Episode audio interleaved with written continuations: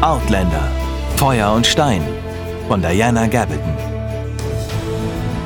Was bisher geschah.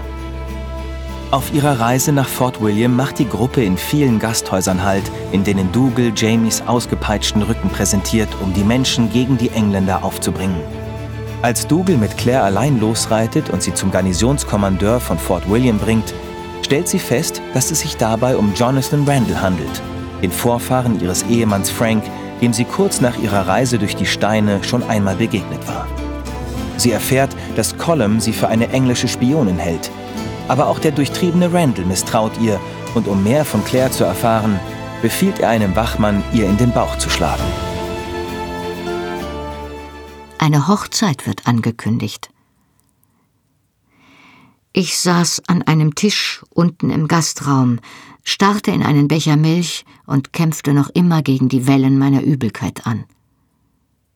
Dougal hatte einen einzigen Blick auf mein Gesicht geworfen, als ich auf den jungen Corporal gestützt die Treppe herunterkam und war energischen Schrittes an mir vorbei zu Randalls Zimmer hinaufgestiegen. Die Böden und Türen des Wirtshauses waren stabil gebaut, doch ich konnte oben trotzdem laute Stimmen hören. Ich hob den Becher, doch meine Hände zitterten zu sehr zum Trinken. Allmählich erholte ich mich zwar von den körperlichen Nachwirkungen des Fausthiebs, nicht jedoch von meinem Schreck. Ich wusste, dass der Mann nicht Frank war, doch die Ähnlichkeit war so groß und die Macht der Gewohnheit so stark, dass ich halb bereit gewesen war, ihm zu trauen und mit ihm gesprochen hatte, wie ich es mit Frank getan hätte, weil ich von einer höflichen, wenn nicht sogar mitfühlenden Reaktion ausging. Es machte mich krank, mich durch seinen brutalen Angriff so abrupt getäuscht zu sehen. Krank und verängstigt. Ich hatte seine Augen gesehen, als er vor mir auf dem Boden hockte. In ihren Tiefen hatte sich etwas geregt, nur ganz kurz. Es war sofort vorbei, doch ich wollte es nie wiedersehen. Das Geräusch einer Tür, die sich oben öffnete, riss mich aus meinen Gedanken. Schritte donnerten über die Treppe und Dougal näherte sich hastig, dicht gefolgt von Hauptmann Randall, so dicht, dass der Hauptmann, der den Schotten zu verfolgen schien, am Fuß der Treppe zum Halten gezwungen wurde, als Dougal bei meinem Anblick plötzlich stehen blieb. Dougal sah sich noch einmal finster nach Hauptmann Randall um, hielt dann auf mich zu, warf eine kleine Münze als Bezahlung auf den Tisch und zerrte mich wortlos hoch. Er schob mich mit solcher Geschwindigkeit zur Tür hinaus, dass ich den außergewöhnlichen Blick der Spekulation im Gesicht des rotberockten Offiziers kaum registrierte.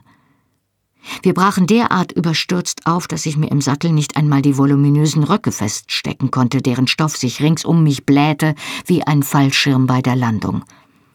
Dougal sagte zwar nichts, doch die Pferde schienen zu spüren, unter welchem Druck er stand, und als wir auf die Straße einbogen, galoppierten sie schon fast von selbst.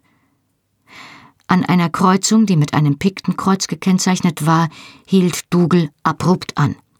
Er stieg ab, ergriff beide Pferde und band sie lose an einen Baumschössling. Dann half er mir aus dem Sattel, winkte mir, ihm zu folgen und verschwand im Gebüsch. Ich folgte seinem schwingenden Kilt bergauf, Geduckt wich ich den Zweigen aus, die hinter ihm zurückschnappten. Der Hügel war mit Eichen und kleinen Kiefern bewachsen. Links von mir konnte ich Meisen im Unterholz hören und weiter vorn ein paar Eichelhäher, die auf der Futtersuche miteinander plauderten. Das Gras hatte die frische grüne Farbe des Frühsommers. Pflanzenbüschel wuchsen aus den Felsen und bedeckten den Boden unter den Eichen. Unter den Kiefern wuchs natürlich nichts. Dort lagen die Nadeln mehrere Zentimeter hoch und boten kleinen Krabbeltieren Schutz, die sich dort vor der Sonne und vor Verfolgern versteckten. Alles duftete so intensiv, dass ich Halsschmerzen bekam. Ich war schon öfter auf solchen Hügeln gewesen und hatte genau diese Frühlingsdüfte gerochen. Doch damals war der Geruch nach Gras und Kiefern mit den Benzinabgasen von der Straße weiter unten versetzt gewesen und statt der Eichelhäher hatte ich die Stimmen von Ausflüglern gehört.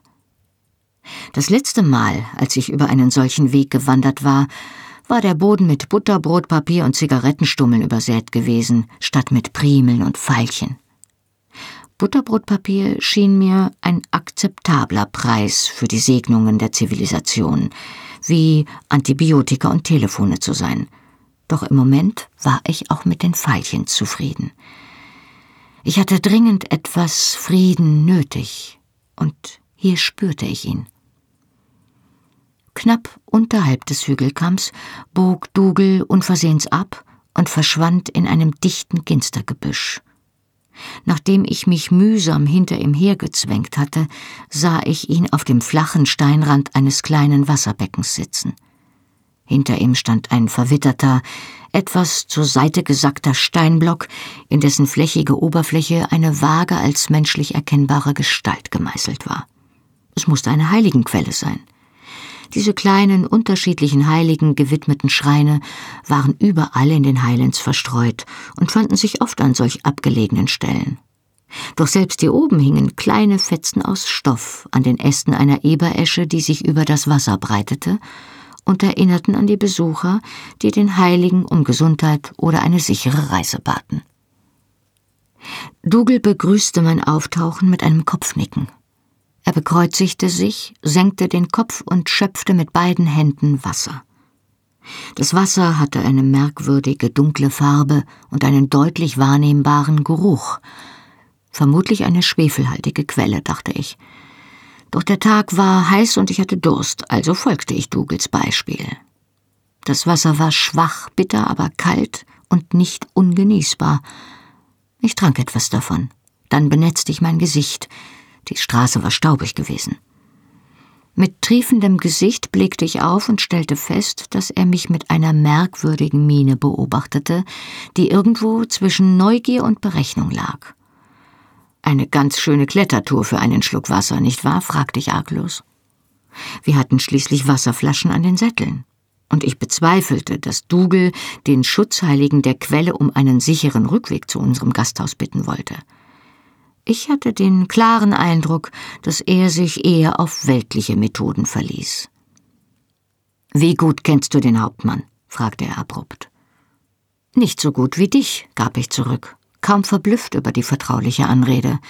Ich war ihm bis heute erst einmal begegnet, und zwar durch Zufall. Wir haben uns nicht besonders gut verstanden. Überraschenderweise erhellte sich sein strenges Gesicht ein wenig. Nun, räumte er ein, ich kann auch nicht sagen, dass mir der Mann besonders sympathisch ist. Er trommelte mit den Fingern auf die Einfassung des Beckens und überlegte. Aber es gibt Menschen, die viel von ihm halten, sagte er und betrachtete mich. Ein tapferer Soldat und ein erfahrener Kämpfer, nach allem, was ich höre. Ich zog die Augenbrauen hoch. Da ich kein englischer General bin, beeindruckt mich das nicht. Er lachte und zeigte dabei seine überraschend weißen Zähne. Das Geräusch schreckte drei Raben auf dem Baum über uns auf, die unter heiserem Murren davonflatterten. Bist du eine Spionin der Engländer oder der Franzosen? fragte er und verwirrte mich mit einem erneuten Themenwechsel. Immerhin war er zur Abwechslung direkt. Gewiss nicht, sagte ich gereizt, ich bin einfach nur Claire Beecham, sonst nichts. Ich tauchte mein Taschentuch ins Wasser und wischte mir damit über den Hals. Kleine, erfrischende Rinnsale liefen mir unter dem grauen Serge-Stoff meiner Reisekleidung über den Rücken. Ich drückte mir das Tuch in den Ausschnitt, was eine ähnliche Wirkung hatte. Dougal schwieg minutenlang und beobachtete mich konzentriert bei meiner improvisierten Waschung. Du hast Jamies Rücken gesehen, sagte er plötzlich. Das konnte ich wohl kaum vermeiden erwiderte ich spröde. Ich hatte es aufgegeben, mich zu fragen, worauf er mit diesen zusammenhanglosen Fragen hinaus wollte. Vermutlich würde er es mir sagen, wenn er soweit war. Du meinst wohl eher, ob ich wusste, dass Randall es getan hat? Oder wusstest du das überhaupt? Ei, ich wusste es sehr wohl, antwortete er und betrachtete mich in aller Ruhe. Aber mir war nicht klar, dass du es wusstest. Ich zuckte mit den Schultern, um anzudeuten, dass es ihn wohl kaum etwas anging, was ich wusste und was nicht. Ich war dabei, sagte er beiläufig. Wo? In Fort William. Ich hatte damals geschäftlich mit der Garnison zu tun. Der Mann in der Schreibstube wusste, dass Jamie mit mir verwandt war und hat mich benachrichtigt, als sie ihn ergriffen haben. Also bin ich hin, um zu sehen, ob ich etwas für ihn tun konnte. Offenbar warst du nicht sehr erfolgreich, sagte ich gereizt. Dougal zuckte mit den Schultern. Leider nicht. Wäre es der befehlshabende Sergeant Major gewesen, den ich kannte, hätte ich Jamie vielleicht wenigstens das zweite Mal ersparen können. Aber Randall hatte den Posten gerade erst übernommen. Er kannte mich nicht und war nicht gewillt, mir ernsthaft zuzuhören. Damals dachte ich, er hätte einfach nur vor, an Jamie ein Exempel zu statuieren und allen von Anfang an zu zeigen, dass von ihm nur Härte zu erwarten war. Er tippte sich an das Schwert in seinem Gürtel. Eigentlich ja, ein kluges Prinzip, wenn man Männer befehligt. Sichere dir als erstes ihren Respekt und wenn du das nicht kannst, sichere dir ihre Angst. Ich erinnerte mich an den Gesichtsausdruck von Randalls Corporal und glaubte zu wissen, welchen Weg der Hauptmann eingeschlagen hatte. Dougals tiefliegende Augen ruhten neugierig auf meinem Gesicht. Du wusstest also, dass es Randall war. Hat dir Jamie davon erzählt? Ein bisschen, antwortete ich vorsichtig. Er muss viel von dir halten, sagte er nachdenklich. Normalerweise spricht er nicht davon. Ich kann mir absolut nicht vorstellen, warum, entgegnete ich, denn jetzt fühlte ich mich provoziert. Ich hielt immer noch jedes Mal den Atem an, wenn wir in ein neues Gasthaus kamen, bis feststand, dass sich der Trupp nur niederließ, um den Abend trinkend und tratschend am Feuer zu verbringen. Dougal lächelte sardonisch. Er wusste eindeutig, woran ich dachte. Nun, mir brauchte er es ja nicht zu erzählen, oder? Da ich es schließlich schon wusste. Er fuhr geistesabwesend mit der Hand durch das seltsame dunkle Wasser, so dass ringsum Schwefelgeruch aufstieg. Ich weiß ja nicht, wie es in Oxfordshire zugeht, sagte er und betonte das Wort so sarkastisch, dass ich mich innerlich winden musste. Aber bei uns erspart man einer Dame normalerweise den Anblick einer Auspeitschung. Hast du es schon einmal gesehen? Nein, und ich brenne auch nicht besonders darauf, erwiderte ich scharf. Aber ich kann mir vorstellen, was dazugehört, damit Narben wie die auf Jamies Rücken bleiben. Dougal schüttelte den Kopf und spritzte mit Wasser nach einem vorwitzigen Eichelheer, der sich in unsere Nähe gewagt hatte. Da hast du Unrecht, Kleine, wenn ich das sagen darf. Die Vorstellungskraft ist eine schöne Sache, aber sie ist nicht dasselbe wie der Anblick eines Mannes, dem der Rücken abgehäutet wird. Es ist furchtbar. Diese Art der Strafe ist dazu gedacht, einen Mann zu brechen. Und meistens gelingt das auch.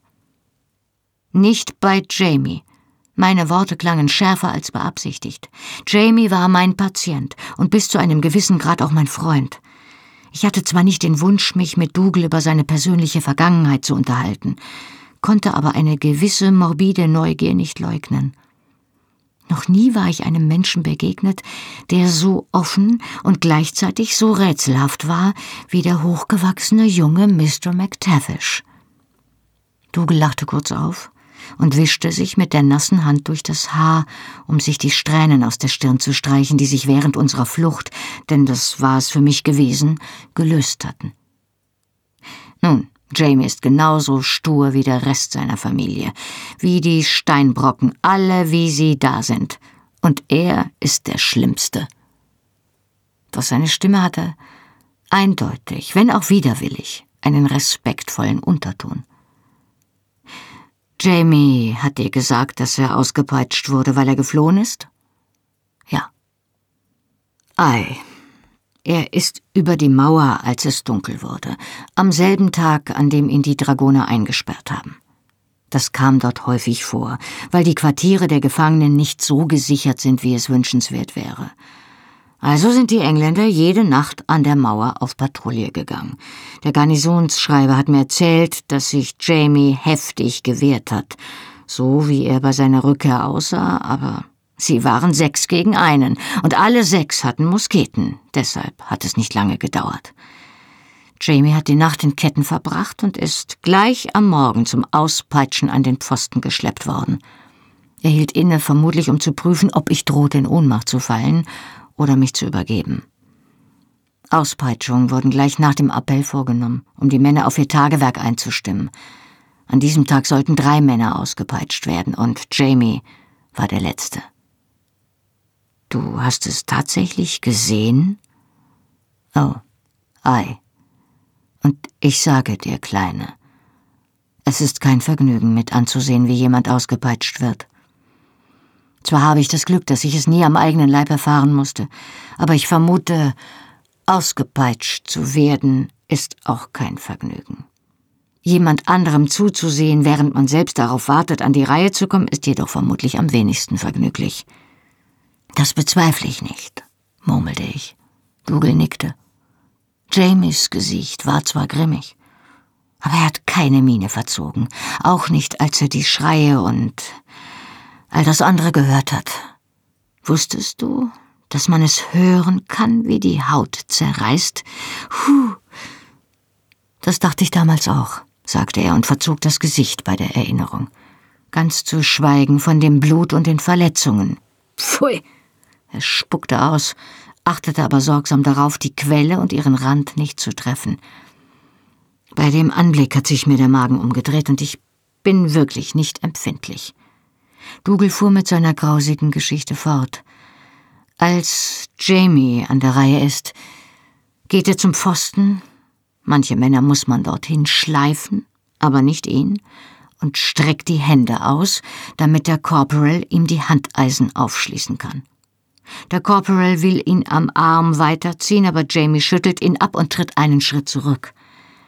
Ich habe halb erwartet, dass er Fersengeld geben würde, aber stattdessen zieht er sich nur das Hemd aus. Es hat ein paar Risse und ist dreckig wie ein Putzlappen, aber er faltet es sorgfältig zusammen, als wäre es sein Sonntagsstaat, und legt es auf den Boden. Dann geht er aufrecht wie ein Soldat zum Pfosten und hält die Hände hoch, damit man sie festbinden kann.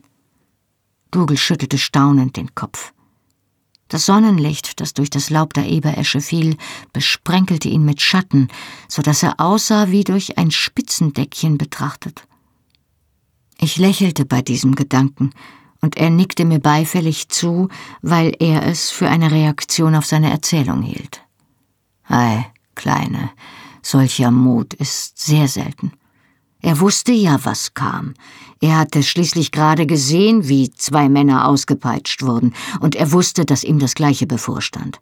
Er hatte nur einfach beschlossen, dass es nicht zu ändern war. Kühnheit im Kampf ist nichts Ungewöhnliches für einen Schotten. Aber kaltblütig die eigene Angst zu besiegen, ist etwas sehr Seltenes. Er war damals erst neunzehn, fügte Dougal wie nebenbei hinzu. Es muss grauenvoll anzusehen gewesen sein, sagte ich ironisch. Ein Wunder, dass dir nicht schlecht geworden ist. Dougal hörte die Ironie, ging aber nicht darauf ein. Es hat wirklich nicht viel gefehlt, Kleine, sagte er und zog seine dunklen Augenbrauen hoch. Er hat schon beim ersten Peitschenschlag geblutet, und innerhalb einer Minute war der Rücken des Jungen halb rot und halb blau. Aber er hat nicht geschrien oder um Gnade gefleht oder sich umgedreht, um sich irgendwie zu retten. Er hat nur die Stirn fest gegen den Pfosten gepresst und ist dagestanden. Natürlich ist er zusammengezuckt, wenn ihn der Riemen traf, aber das war alles. Ich glaube nicht, dass ich das könnte, räumte er ein, oder dass es viele andere gibt, die so etwas könnten. Nach der Hälfte ist er ohnmächtig geworden, und sie haben ihn mit Wasser aus einem Krug übergossen, ihn damit geweckt und es zu Ende gebracht. Das klingt alles grauenvoll, sagte ich. Warum erzählst du mir davon? Ich bin noch längst nicht fertig. Dougal zog den Dolch aus seinem Gürtel und fing an, sich die Fingernägel damit zu reinigen. Er war ein penibler Mann, so schwierig es war, sich unterwegs sauber zu halten. Jamie hing in den Seilen und das Blut lief ihm über den Körper und in den Kilt. Ich glaube nicht, dass er ohnmächtig war. Er war nur zu wackelig auf den Beinen, um in diesem Moment zu stehen. Aber genau da kam Hauptmann Randall auf den Hof. Ich weiß nicht, warum er nicht von Anfang an dabei gewesen war. Vielleicht wurde er aufgehalten. Jedenfalls sah Jamie ihn kommen und er besaß die Geistesgegenwart, die Augen zu schließen und den Kopf hängen zu lassen, als ob er bewusstlos wäre. Dougal runzelte die Stirn und konzentrierte sich auf einen hartnäckigen Nietnagel. Der Hauptmann war ziemlich aufgebracht, weil sie Jamie schon ausgepeitscht hatten. Anscheinend war das ein Vergnügen, das er sich selbst gerne hätte gönnen wollen. Daran war jetzt aber nicht viel zu ändern. Doch dann ist ihm die Idee gekommen, sich zu erkundigen, wie Jamie überhaupt entwischen konnte. Er hielt den Dolch hoch und suchte die Klinge nach Einkerbungen ab. Danach begann er sie an dem Stein zu wetzen, auf dem er saß. Als er fertig war, stand die Hälfte der Männer schlotternd da. Der Mann kann mit Worten umgehen, das muss man ihm lassen. Das ist wahr, stimmte ich ihm trocken zu. Der Dolch schabte rhythmisch über den Stein. Hin und wieder flog ein kleiner Funke auf, weil das Metall an eine unebene Stelle des Steins gestoßen war. Nun, im Lauf dieser Befragung stellte sich heraus, dass Jamie ein Stück Brot und etwas Käse dabei hatte, als sie ihn erwischt haben. Er hat es mitgehen lassen, ehe er über die Mauer kletterte. Woraufhin der Hauptmann kurz überlegt und dann ein Lächeln aufsetzt, das ich bei meiner Großmutter nur ungern sehen würde. Er verkündet, dass Diebstahl ein schweres Verbrechen ist und die Strafe entsprechend ausfallen muss, und er verurteilt Jamie auf der Stelle zu weiteren hundert Hieben. Ich zuckte unwillkürlich zusammen. Das wäre sein Tod gewesen. Dougal nickte. Ei, das hat der Garnisonsarzt auch gesagt. Er hat gesagt, er würde nichts dergleichen zulassen. Man müsste dem Gefangenen eine Woche zur Heilung gewähren, ehe man ihn guten Gewissens erneut auspeitschen könnte. Oh, wie menschenfreundlich von ihm, sagte ich. Guten Gewissens, großer Gott. Und was hat Hauptmann Randall davon gehalten? Anfangs war er nicht erfreut, aber er hat sich damit abgefunden. Dann ließ der Sergeant Major, der wusste, wie eine gespielte Ohnmacht aussieht, Jamie losbinden. Der Junge wankte zwar etwas, aber er ist auf den Beinen geblieben, und einige der Männer haben ihm Beifall gezollt, was den Hauptmann nicht besonders gefreut hat. Er war genauso wenig begeistert, als der Sergeant Jamies Hemd aufgehoben hat und es dem Jungen gereicht hat, obwohl die Geste die Zustimmung der Männer fand. Dougal drehte die Klinge hin und her und betrachtete sie kritisch. Dann legte er sie auf seine Knie und sah mich an. Weißt du, Kleine, es ist ziemlich einfach, mutig zu sein, wenn man bei einem Glas Bier in einem warmen Wirtshaus sitzt.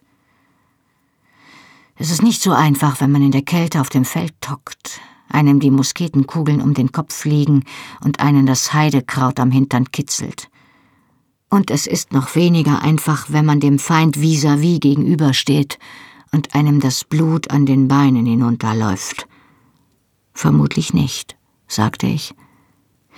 Jetzt wurde mir doch ein wenig mulmig. Ich tauchte beide Hände ins Wasser, so dass mir die dunkle Flüssigkeit die Handgelenke kühlen konnte. Ich äh, habe Randall etwas später in dieser Woche noch einmal aufgesucht, sagte Dougal, als hätte er das Gefühl, sich rechtfertigen zu müssen. Wir haben uns lange unterhalten und ich habe ihm sogar Kompensation angeboten. Oh, wie beeindruckend, murmelte ich, verstummte aber, als ich seinen Blick sah. Nein, ich meine es ernst. Es war gütig von dir. Ich vermute aber, Randall hat dein Angebot abgelehnt? Ei, das hat er. Und ich weiß bis heute nicht warum. Denn meiner Erfahrung nach haben englische Offiziere keine übermäßigen Skrupel, wenn es um ihre Geldbörse geht, und Kleider wie der Hauptmann sie trägt, sind kostspielig. Vielleicht hat er ja andere Einkommensquellen, meinte ich. Die hat er in der Tat, bestätigte Dougal, warf mir aber einen scharfen Blick zu. Dennoch. Er zögerte, dann fuhr er jedoch langsam fort. Also bin ich zurückgekehrt, um für Jamie da zu sein, wenn es soweit war, obwohl es wahrhaftig nicht viel gab, was ich für ihn tun konnte. Armer Kerl. Beim zweiten Mal war Jamie der einzige Gefangene gewesen, der ausgepeitscht wurde. Seine Bewacher hatten ihm das Hemd ausgezogen, ehe sie ihn hinausführten, kurz nach Sonnenaufgang an einem kalten Oktobermorgen. Ich konnte sehen, dass der Junge Todesangst hatte, sagte Dougal. Obwohl er allein ging und nicht zuließ, dass der Wachtposten ihn anrührte.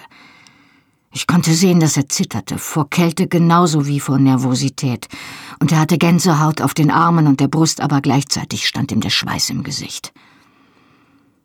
Ein paar Minuten später kam Randall ins Freie. Die Peitsche unter den Arm geklemmt und die Bleigewichte an den Enden der Riemen klickten bei jedem Schritt leise aneinander. Er betrachtete Jamie kalt, dann bedeutete er dem Sergeant Major, den Gefangenen umzudrehen, damit man seinen Rücken sehen konnte. Dougal verzog das Gesicht. Ein erbärmlicher Anblick. Völlig wund, nicht mehr als halb verheilt, die Einschnitte schwarz und der Rest war blau und gelb geprügelt. Bei der Vorstellung, dass sich eine Peitsche auf diese wunde Fläche senkt, bin sogar ich blass geworden, genau wie die meisten anderen Zuschauer. Jetzt wandte sich Randall an den Sergeant Major und sagte, sehr akkurat, Sergeant Wilkes. Ich will doch einmal sehen, ob ich es genauso gut kann. Korrekt bis ins Letzte rief er dann nach dem Garnisonsarzt und ließ sich offiziell bestätigen, dass Jamie in der nötigen Verfassung war, um ausgepeitscht zu werden. Hast du schon einmal gesehen, wie eine Katze mit einem Mäuschen spielt? fragte Dougal. Genau so ist es gewesen. Randall ist um den Jungen herumgewandert und hat eine boshafte Bemerkung nach der anderen gemacht. Und Jamie stand da wie eine Eiche und sagte kein Wort. Er hatte den Blick fest auf den Pfosten gerichtet und sah Randall nicht an.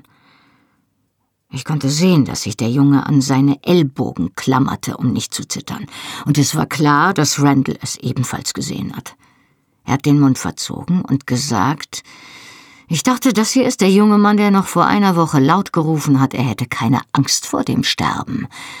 Ein Mann, der keine Angst vor dem Sterben hat, hat doch wohl keine Angst vor ein paar Hieben. Und damit stieß er Jamie den Griff der Peitsche in den Bauch.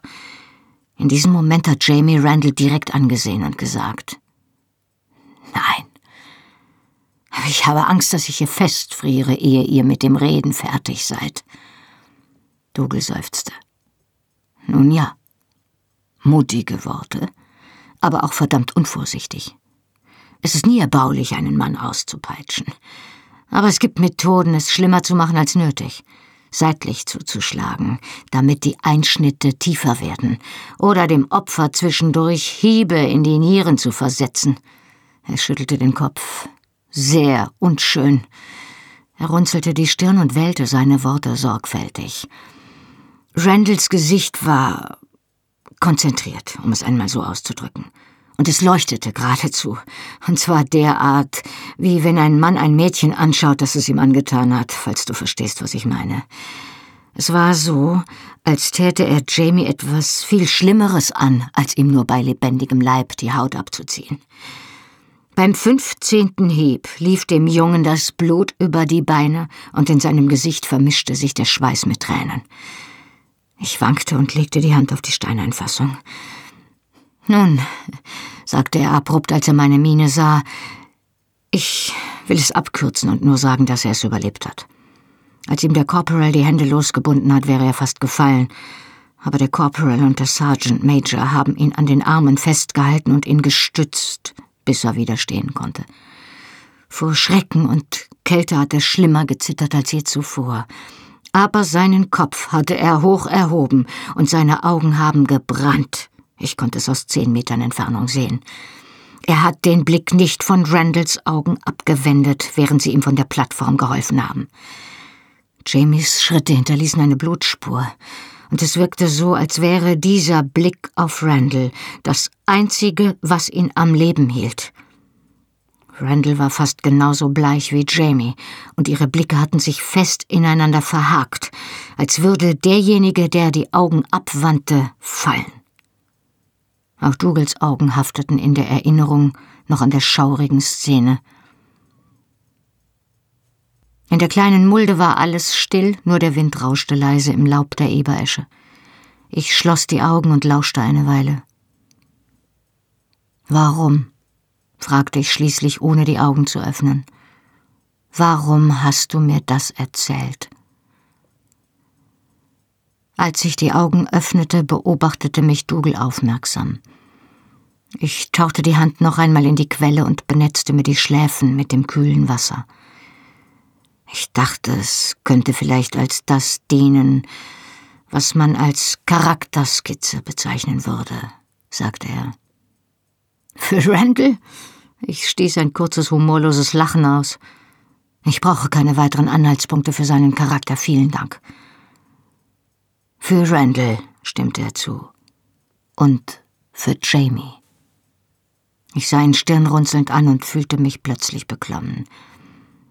Ich habe nämlich einen Befehl, er betonte das Wort sarkastisch, von unserem guten Hauptmann.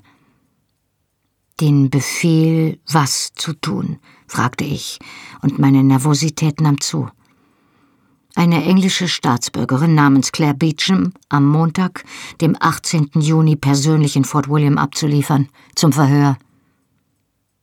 Ich muss wirklich alarmierend ausgesehen haben, denn er sprang auf und kam zu mir. Leg den Kopf zwischen die Knie, Kleine, wies er mich an und drückte meinen Hinterkopf nach unten, bis der Schwindel vorbei ist. Ich weiß, was ich tun muss, sagte ich gereizt, kam seinem Ratschlag aber nach. Ich schloss die Augen und spürte, wie das Blut in meinen Schläfen wieder zu pulsieren begann. Die schlagartige Kälte in meinem Gesicht und rings um meine Ohren ließ nach, obwohl meine Hände immer noch eisig waren.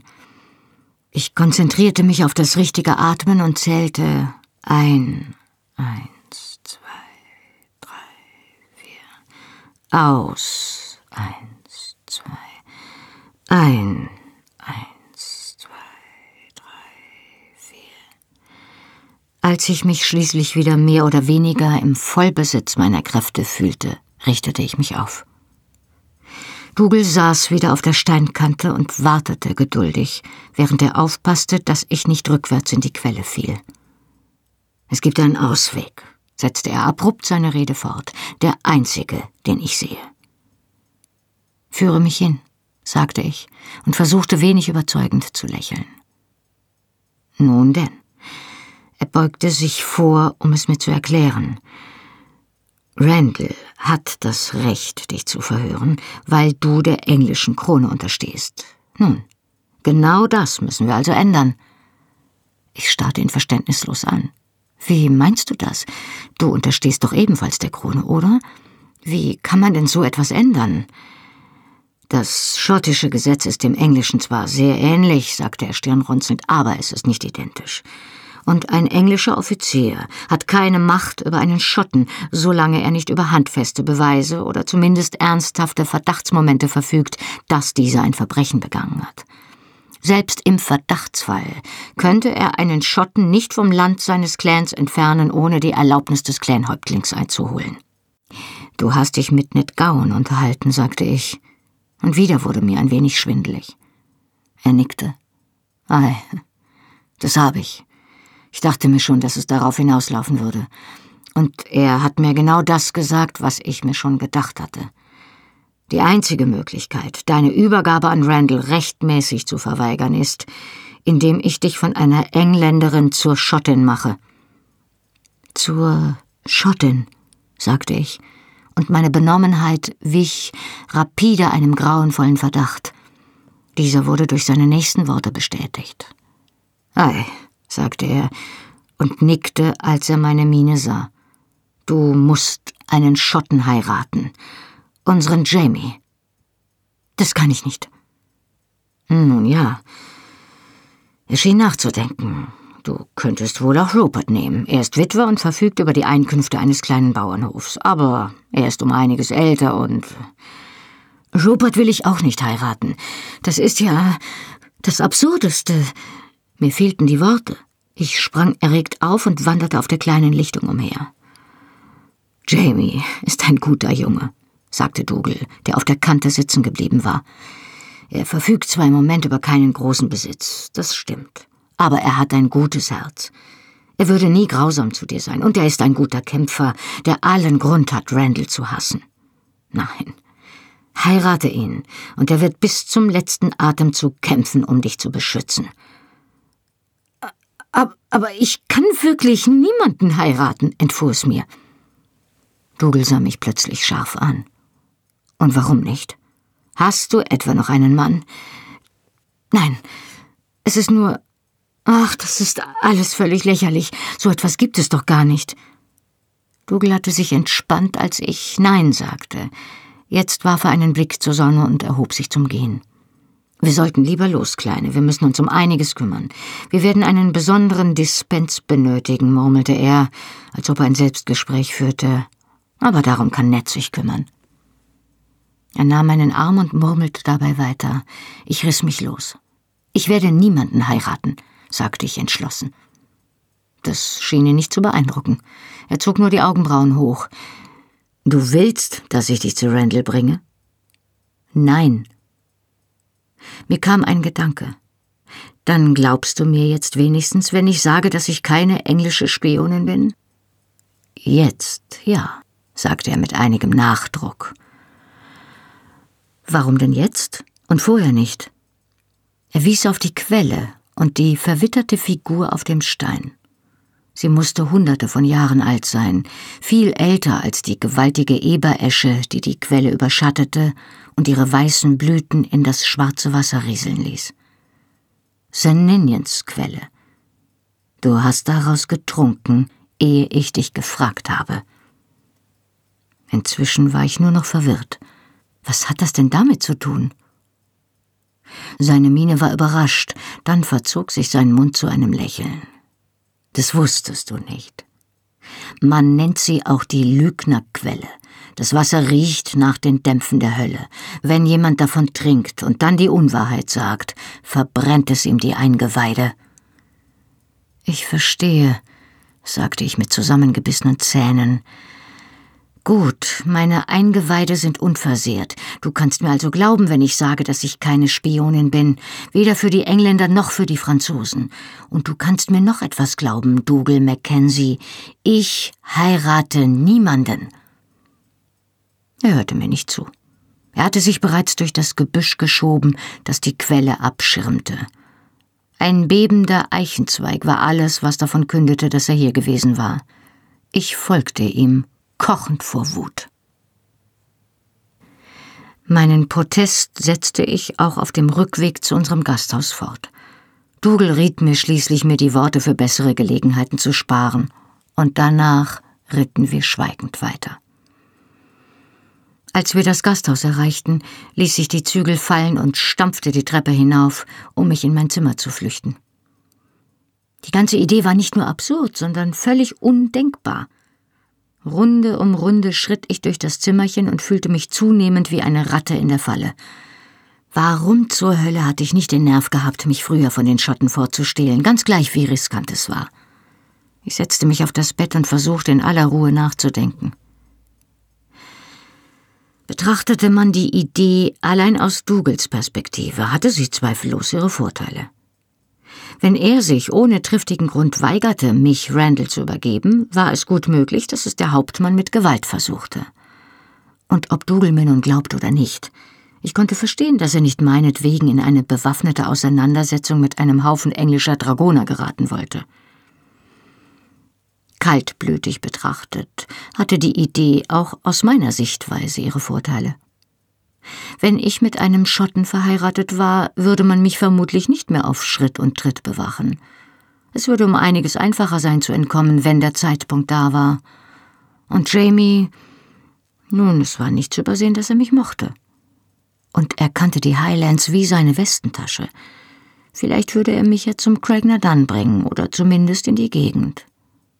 Ja, möglicherweise war diese Heirat der beste Weg, mein Ziel zu erreichen. Das war die kaltblütige Sichtweise. Allerdings war mein Blut alles andere als kalt. Ich war außer mir vor Wut und Erregung. Ich konnte nicht stillsitzen und wanderte aufgebracht umher, während ich nach einem Ausweg suchte. Egal welchem. Eine Stunde später war mein Gesicht hochrot und mir dröhnte der Kopf. Ich stieß die Fensterläden auf und steckte den Kopf in den kühlenden Luftzug hinaus.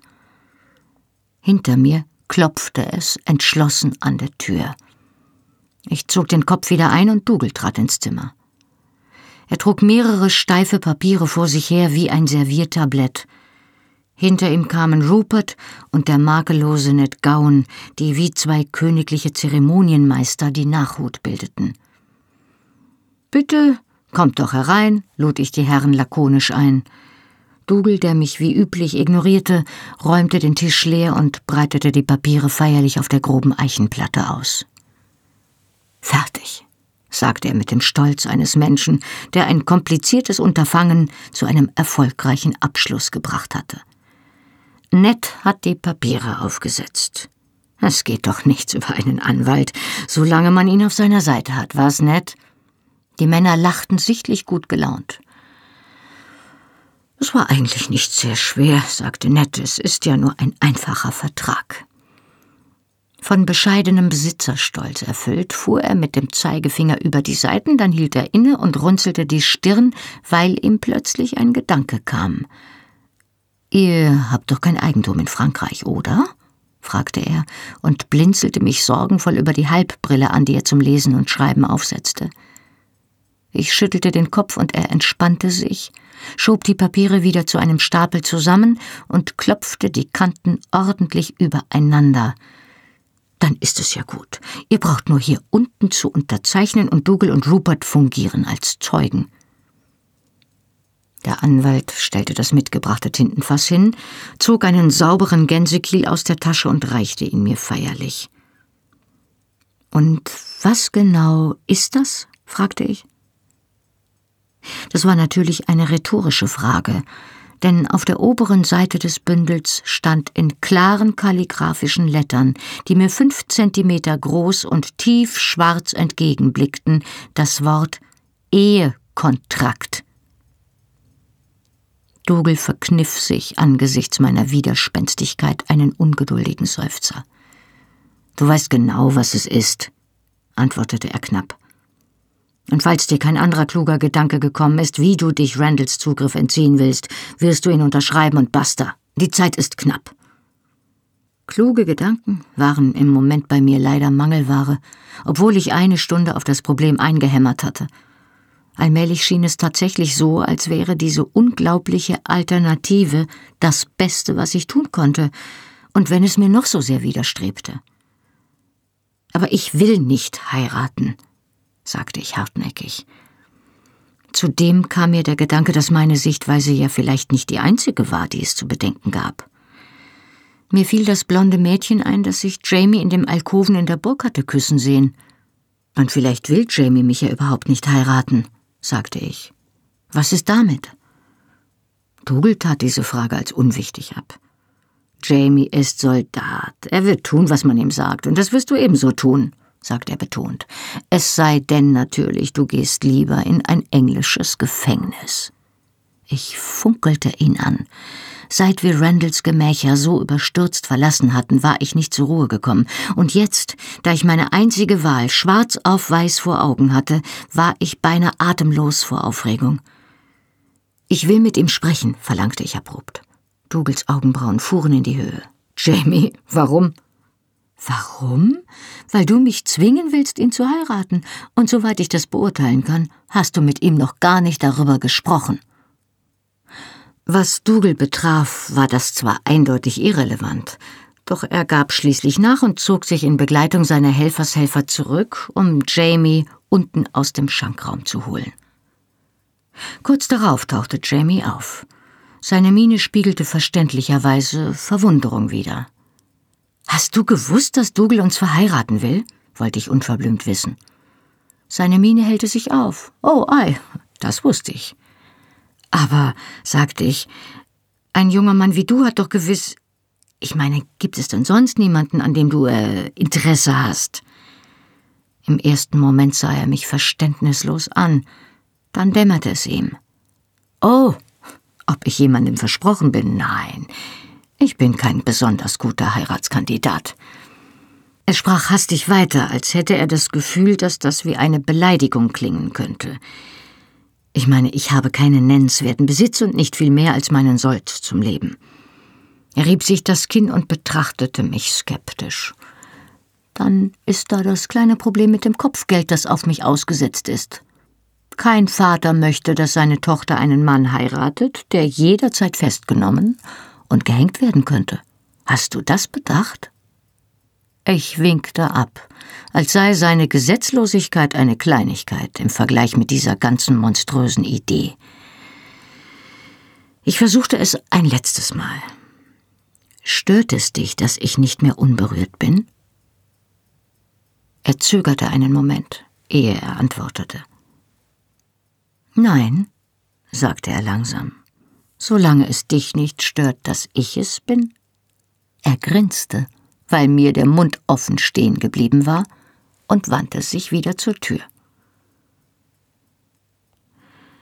Ich finde, wir sollten beide wissen, was wir tun, sagte er. Die Tür schloss sich leise hinter ihm. Die Brautwerbung war eindeutig vorbei. Als die Papiere ordnungsgemäß unterzeichnet waren, begab ich mich vorsichtig die steile Treppe hinunter zum Schanktisch in der Gaststube. Whisky, sagte ich zu der zerknitterten alten Kreatur auf der anderen Seite. Die blinzelte mich zwar mit trüben Augen an, doch auf Dougals Kopfnicken schob mir der Mann eine Flasche und ein Glas hinüber. Letzteres war dick und grünlich, ein bisschen verschmiert, und es hatte eine Kitsche im Rand, doch es war oben offen, und das war alles, was im Moment zählte. Sobald das Brennen im Hals nachließ, hatte der Whisky tatsächlich eine gewisse trügerische Ruhe zur Folge. Ich fühlte mich losgelöst und nahm die Einzelheiten meiner Umgebung mit merkwürdiger Intensität wahr. Das kleine Buntglasfenster über dem Schanktisch, das den schäbigen Wirt und seine Waren in buntes Licht tauchte, den geschwungenen Griff eines kupfernen Schöpflöffels, der neben mir an der Wand hing, eine Schmeißfliege, die versuchte, sich aus einer klebrigen Pfütze auf dem Tisch zu kämpfen. Weil ich eine gewisse Kameradschaft zu ihr empfand, schubste ich sie mit der unteren Kante meines Glases aus der Gefahrenzone. Allmählich wurde mir bewusst, dass hinter der geschlossenen Tür am anderen Ende des Gastraums laute Stimmen erklangen. Dougal war dort verschwunden, nachdem sein Handel mit mir abgeschlossen war, vermutlich um die Absprache mit dem anderen Vertragspartner unter Dach und Fach zu bringen. Es freute mich zu hören, dass sich der Bräutigam in Spee dem Geräuschpegel nach querstellte, obwohl er vorhin keine Einwände gehabt zu haben schien. Womöglich hatte er mich ja nur nicht kränken wollen. Lass dich nicht unterkriegen, Junge, murmelte ich und trank noch einen Schluck. Einige Zeit später spürte ich dumpf, wie mir eine Hand die Finger öffnete, um mir das grünliche Glas abzunehmen. Eine andere Hand lag stützend unter meinem Ellbogen. Himmel, sie ist ja stockbetrunken, sagte eine Stimme in meinem Ohr. Die Stimme war unangenehm rau, dachte ich, als hätte ihr Besitzer Schmirgelpapier gegessen. Ich kicherte leise bei diesem Gedanken. Ruhe jetzt, sagte das unangenehme Krächzen. Dann wurde die Stimme leiser, weil sich ihr Besitzer abwandte, um mit jemandem zu sprechen. Um den Verstand gesoffen, was soll man auch erwarten? Eine andere Stimme unterbrach die erste, aber ich konnte nicht verstehen, was sie sagte. Es war alles verschwommen. Doch ihr Klang war angenehmer, tief und irgendwie beruhigend. Sie kam näher, und ich konnte ein paar Worte ausmachen. Ich versuchte mich zu konzentrieren, doch meine Aufmerksamkeit schweifte schon wieder ab. Die Fliege hatte in die Pfütze zurückgefunden und paddelte hoffnungslos verklebt darin umher. Das Licht des Buntglasfensters fiel auf sie und glitzerte wie Funken auf dem zappelnden grünen Bauch. Mein Blick heftete sich auf den kleinen grünen Fleck, der zu pulsieren schien, während die Fliege zuckend um die Freiheit kämpfte. Schwester, du hast keine Chance, lallte ich, und der Funke erlosch. Eine Hochzeit findet statt. Als ich erwachte, hatte ich eine niedrige, von Balken durchzogene Zimmerdecke über mir, und jemand hatte mich mit einer dicken Bettdecke zugedeckt und sie mir sorgfältig unter das Kinn gesteckt. Ich schien nur mit meinem Hemd bekleidet zu sein. Vorsichtig begann ich mich hinzusetzen, um mich nach meinen Kleidern umzusehen, doch auf halber Strecke überlegte ich es mir anders. Ganz behutsam legte ich mich wieder hin, schloss die Augen und hielt meinen Kopf fest, um zu verhindern, dass er sich selbstständig machte, vom Kissen rollte und auf den Boden prallte. Einige Zeit später erwachte ich erneut, weil sich die Zimmertür öffnete. Vorsichtig öffnete ich das eine Auge einen Spalt breit. Ein verschwommener Umriss nahm Myrtes mürrische Gestalt an, die am Fußende des Bettes missbilligend auf mich hinunterstarrte. Ich schloss das Auge wieder. Alles, was ich hörte, war ein unterdrückter schottischer Laut, der vermutlich Ekel ausdrückte, doch als ich noch einmal hinblinzelte, war die Gestalt fort. Gerade ließ ich mich dankbar wieder in die Bewusstlosigkeit sinken, als ich die Tür erneut öffnete. Diesmal gab sie eine Dame in den mittleren Jahren preis, die vermutlich die Frau des Wirtes war und einen Waschkrug und eine Schüssel mitbrachte. Sie kam vergnügt ins Zimmer gerauscht und öffnete die Fensterläden mit einem Knall, der in meinem Kopf widerhallte wie eine Panzerkollision. Mit derselben Wucht steuerte sie dann auf das Bett zu, riss mir die Bettdecke aus meiner zaghaften Umklammerung und warf sie beiseite, so dass ich bebend und entblößt dalag. Also dann, Herzchen, sagte sie, wir müssen euch jetzt fertig machen. Sie schob mir ihren kräftigen Unterarm unter die Schultern und hiefte mich zum Sitzen hoch. Ich hielt mir mit der einen Hand den Kopf, mit der anderen den Bauch. Fertig? Mein Mund schmeckte nach vergammeltem Moos. Die Frau fing an, mir energisch das Gesicht zu waschen. Och ei, sagte sie, ihr wollt doch eure eigene Hochzeit nicht verpassen, oder? Doch, sagte ich, aber sie beachtete mich nicht, sondern zog mir ohne Umschweife das Hemd aus und stellte mich in die Zimmermitte, um mir weitere intime Zuwendungen angedeihen zu lassen. Etwas später saß ich angezogen auf dem Bett und fühlte mich zwar benommen und streitlustig, dank eines Glases Portwein, das mir die Hausherrin gereicht hatte, aber zumindest einsatzfähig. Ich nippte vorsichtig an einem zweiten Glas, während sie einen Kamm durch das Dickicht meines Haars zog. Als die Tür ein weiteres Mal krachend aufflog, fuhr ich zusammen und verschüttete den Port. Nimmt das denn gar kein Ende? dachte ich finster. Diesmal war es eine Doppelvisite. Murter und Ned Gowan, die identische Minen der Missbilligung aufgesetzt hatten. Ich wechselte funkelnde Blicke mit Ned, während Murter langsam um das Bett herumschritt, um mich aus sämtlichen Blickwinkeln zu betrachten. Er kehrte zu Ned zurück und murmelte etwas, das ich nicht hören konnte, weil es zu leise war. Mit einem letzten augenrollenden Blick in meine Richtung zog er die Tür wieder zu. Schließlich war mein Haar zur Zufriedenheit der Frau frisiert und zu einem Knoten aufgesteckt, aus dem sich einzelne Löckchen über meinen Nacken und um meine Ohren ringelten. Ich fühlte mich, als würde mir jeden Moment die Kopfhaut abplatzen. So fest hatte sie mir das Haar zurückgezogen. Doch als ich in den Spiegel blickte, den die Frau mir hinhielt, sah es unleugbar hübsch aus.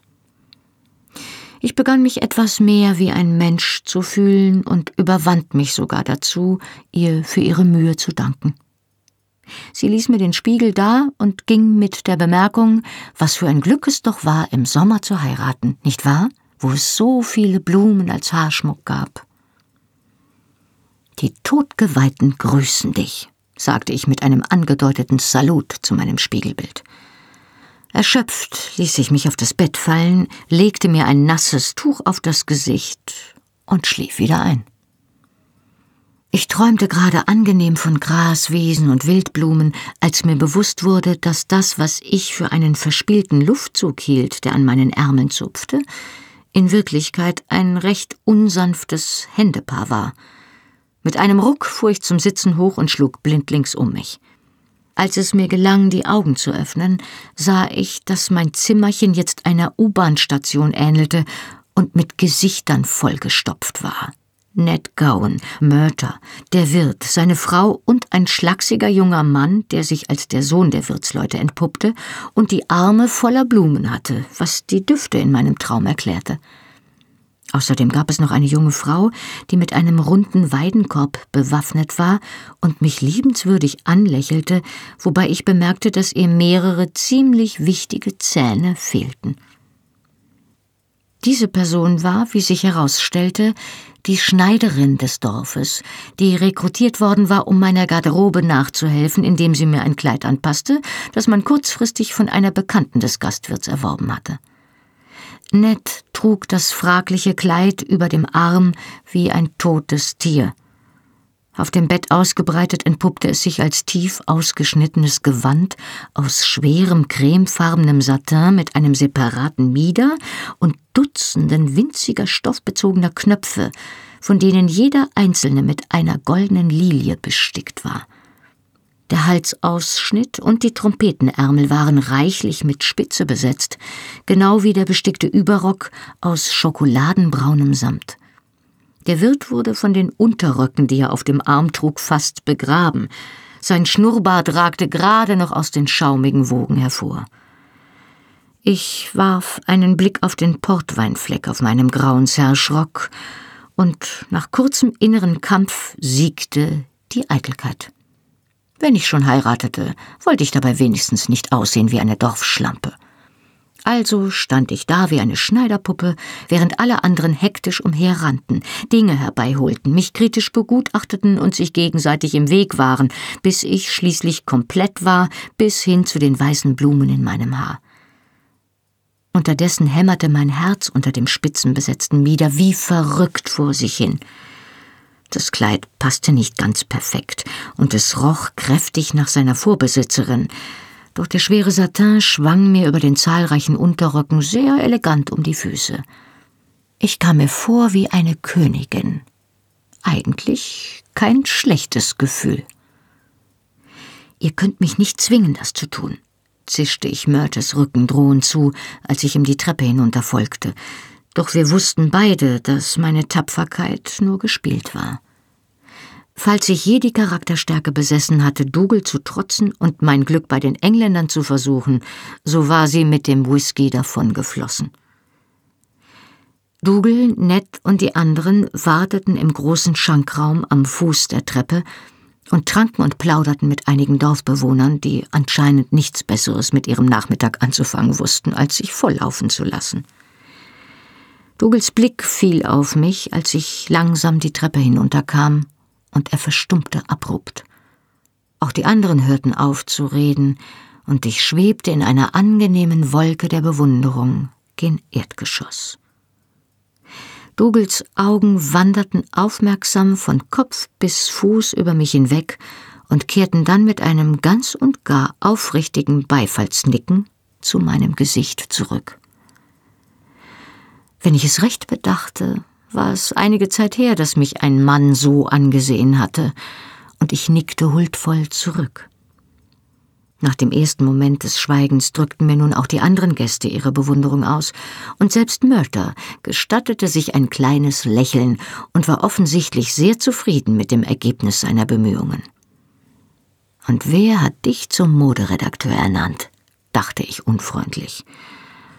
Dennoch ich musste zugeben, dass er dafür verantwortlich war, dass ich nicht in grauem Serge heiratete. Heiratete, oh Gott. Der Wein und die cremefarbene Spitze hatten mich so beflügelt, dass es mir kurzfristig gelungen war, die eigentliche Bedeutung des Anlasses zu vergessen. Ich klammerte mich in einem abermaligen Anflug von Panik mit der einen Hand haltsuchend an das Geländer, als mich die Erkenntnis erneut wie ein Hieb in die Magengrube traf. Doch als ich den Blick über die Anwesenden hinwegschweifen ließ, fiel mir auf, dass etwas Wichtiges fehlte. Mein Bräutigam war nirgendwo zu sehen. Ermutigt durch den Gedanken, dass es ihm eventuell gelungen war, durch ein Fenster zu flüchten und dass er womöglich längst meilenweit fort war, nahm ich einen Abschiedsbecher Wein vom Wirt entgegen, ehe ich Dougal ins Freie folgte. Ned und Rupert gingen die Pferde holen. Murder war irgendwohin verschwunden, vielleicht auf der Suche nach Jamie. Dougal hielt mich am Arm, vordergründig, um mich zu stützen, falls ich in meinen Satinschüchen stolperte, in Wirklichkeit jedoch, um jeden Fluchtversuch in letzter Minute zu unterbinden. Es war ein warmer, schottischer Tag, was bedeutete, dass der Nebel zwar nicht so dicht war, dass er die Bezeichnung Nieselregen verdiente, dass aber auch nicht viel dazu fehlte. Plötzlich öffnete sich die Wirtshaustür und die Sonne kam hervor. James in Person. Wenn ich eine strahlende Braut war, so blendete die Pracht des Bräutigams geradezu. Mir klappte der Mund auf und blieb offen stehen. Ein Highlander in voller Montur ist ein eindrucksvoller Anblick. Jeder Highlander, und sei er noch so alt, unansehnlich oder übel gelaunt. Ein hochgewachsener, aufrechter und nicht im geringsten unansehnlicher Highlander in den besten Jahren wirkt atemberaubend. Sein dichtes rotgoldenes Haar war gebürstet, so dass es sanft glänzte. Es berührte den Halsausschnitt eines feinen Batisthemds mit geraffter Front, ausladenden Ärmeln, Spitzenrüschen an den Handgelenken und dazu passendem, gestärktem Rüschenkragen, in dem eine Rubinnadel steckte. Sein Tartan war karmesinrot und schwarz, eine helle Flamme inmitten der Mackenzies in ihrem gesetzteren Grün und Weiß. Der leuchtende Wollstoff fiel ihm elegant drapiert von der linken Schulter und wurde von einem mit Silber beschlagenen Schwertgürtel aufgefangen, ehe er ihm weiter bis auf die wollbekleideten Waden sank und just oberhalb der schwarzen Lederschuhe endete. Schwert, Dolch und ein Sporen aus Dachsfell komplettierten das Ensemble. Er war weit über einen Meter achtzig groß und kräftig gebaut, und sein Gesicht war kühn geschnitten, nicht zu verwechseln mit dem schmuddeligen Pferdeknecht, an den ich gewöhnt war. Das wusste er nur zu gut. Er beugte das Knie wie bei Hofe, verneigte sich mit perfekter Anmut vor mir und murmelte Euer Diener, Ma'am, während ihm der Schabernack in den Augen glitzerte. Oh, sagte ich schwach. Dougal war zwar ein wortkarger Mensch, aber sprachlos hatte ich ihn noch nie erlebt. Seine buschigen Augenbrauen zogen sich über seinem roten Gesicht zusammen, und er schien nicht weniger verblüfft über diese Erscheinung zu sein als ich. Bist du verrückt geworden, Mann? brachte er schließlich heraus. Was, wenn dich jemand sieht? Jamie sah den älteren Mann mit hochgezogener Augenbraue an. Aber Onkel Dougal, sagte er, Willst du mich beleidigen? An meinem Hochzeitstag? Du willst doch nicht, dass meine Frau sich für mich schämen muss, oder? Außerdem, fügte er mit einem schadenfrohen Funkeln hinzu, glaube ich kaum, dass die Ehe rechtmäßig wäre, wenn ich nicht unter meinem echten Namen heirate. Und du willst doch, dass sie rechtmäßig ist, oder nicht? Es kostete Dougal sichtlich Mühe, die Beherrschung wieder zu erlangen. Gut, wenn du dann fertig bist, Jamie, können wir ja anfangen, sagte er. Aber Jamie war anscheinend noch nicht fertig. Ohne Dougals Verärgerung zu beachten, zog er eine kurze weiße Perlenkette aus seinem Sporen. Er trat vor und legte sie mir um den Hals. Es waren kleine, etwas unregelmäßig geformte Süßwasserperlen, die durch Goldkügelchen voneinander getrennt waren. An den Goldkugeln baumelten weitere kleinere Perlen.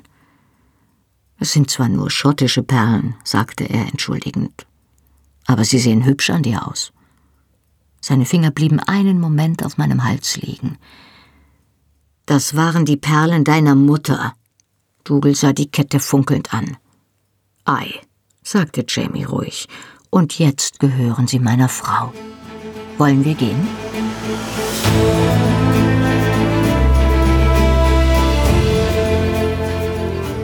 Hallo, ich bin Johannes Raspe, die deutsche Stimme von Jamie aus der Fernsehserie Outlander. Und das war Outlander Feuer und Stein, gelesen von Birgitta Asheuer. Weiter geht es hier in einer Woche. Wenn ihr schon jetzt mehr erfahren wollt, findet ihr die ungekürzten Hörbücher der Bände 1 bis 6 auf allen gängigen Download- und Streaming-Portalen. Band 7 findet ihr jetzt exklusiv bei Audible im Download und ab August 2019 auf allen gängigen Download- und Streaming-Portalen. Die Fernsehserie Outlander ist eine Produktion von Sony Pictures Entertainment und auf DVD verfügbar.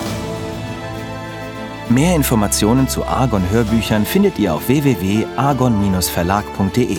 Besucht den Argon Verlag auch gern bei Facebook und Instagram. Und weitere Podcasts von Argon Lab gibt es unter podcast.argon-verlag.de. Na dann, Slan Leaf und bis zur nächsten Woche.